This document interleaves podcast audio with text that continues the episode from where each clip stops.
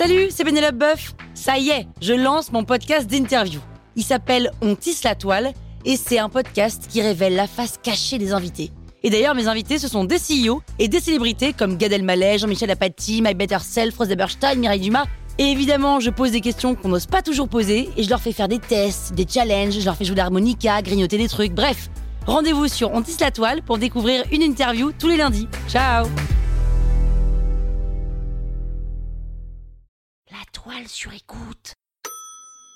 Les fourmis, les fourmis de Bernard Werber. Ah oui, pas Weber, hein, Werber. Vous écoutez Krusty Book, le podcast qui résume les livres en vous spoilant le hook.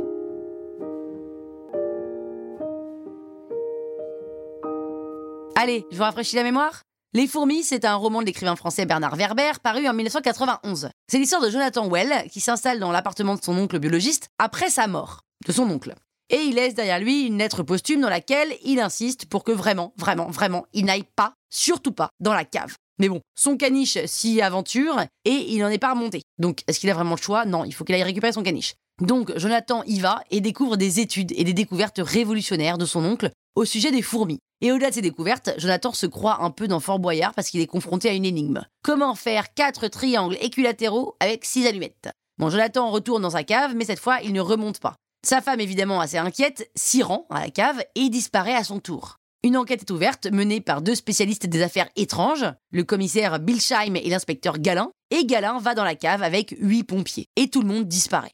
Et donc il reste plus que Nicolas, l'enfant du couple qui se retrouve orphelin, mais a la conviction que ses parents sont toujours en vie. Et il s'enfuit de l'orphelinat, retourne dans l'appartement et descend dans la cave. Et c'est là qu'il voit l'énigme des allumettes qu'il résout. Et en fait, tous ceux qui résolvent cette énigme se retrouvent dans une immense pièce secrète de laquelle on ne peut s'échapper. Et à l'intérieur se trouve une machine mise au point pour comprendre et communiquer avec les fourmis. D'ailleurs, il communique avec une colonie de 18 millions de fourmis qui vit au-dessus d'eux, dans une sorte de ville fourmilière appelée Belocan. Et l'histoire bascule sur le monde des fourmis, fourmis qui n'ont pas de nom, mais des numéros. Et elles sont la 327e qui est une fourmi mâle, la 56e une princesse, autrement dit une reine non fécondée, ou encore la 103 millième 683e une fourmi soldate asexuée.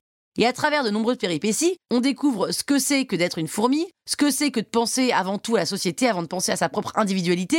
On découvre cette organisation incroyable et tellement bien rodée en se disant que quand même, s'il y avait une fourmi à la tête de la SNCF, les choses se passeraient sans doute beaucoup mieux. Jean et Philippe, les deux copains de Nicolas, un peu blasés de s'être fait lâcher par leurs potes, décident de mettre le feu à la fourmilière qui se trouve dans le jardin de.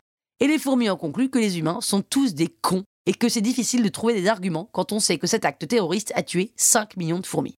Voilà, donc ce roman, c'est la découverte de la civilisation des fourmis et des hommes, grâce au regard croisé que porte l'auteur sur ces deux espèces. Alors peut-être qu'une société à la fois fonctionnelle et collective est possible, pour l'humain aussi, et pour l'instant c'est mal barré, hein, mais bon, les fourmis, c'est surtout une mine d'or scientifique dissimulée derrière une histoire. C'est découvrir la communication antenaire, le rôle de la température extérieure sur leur activité, la trophalaxie, qui est un mode de transfert de nourriture pour nourrir la colonie, et c'est se rendre compte de l'intelligence de ces insectes que l'on écrase lorsqu'ils tentent de nous piquer le jambon de notre sandwich en pique-nique. Alors voilà, Peut-être que le programme politique des élections se trouve dans ce livre, hein, ça vaut le coup de vérifier. Et l'astuce des allumettes alors? Eh bien, il suffit de penser différemment et de construire des triangles en 3D. Voilà, c'est un bon sujet de discussion pour le prochain dîner, non? Bah voilà, maintenant vous pouvez faire croire que vous avez lu le bouquin. Croustille, hein? La toile sur écoute.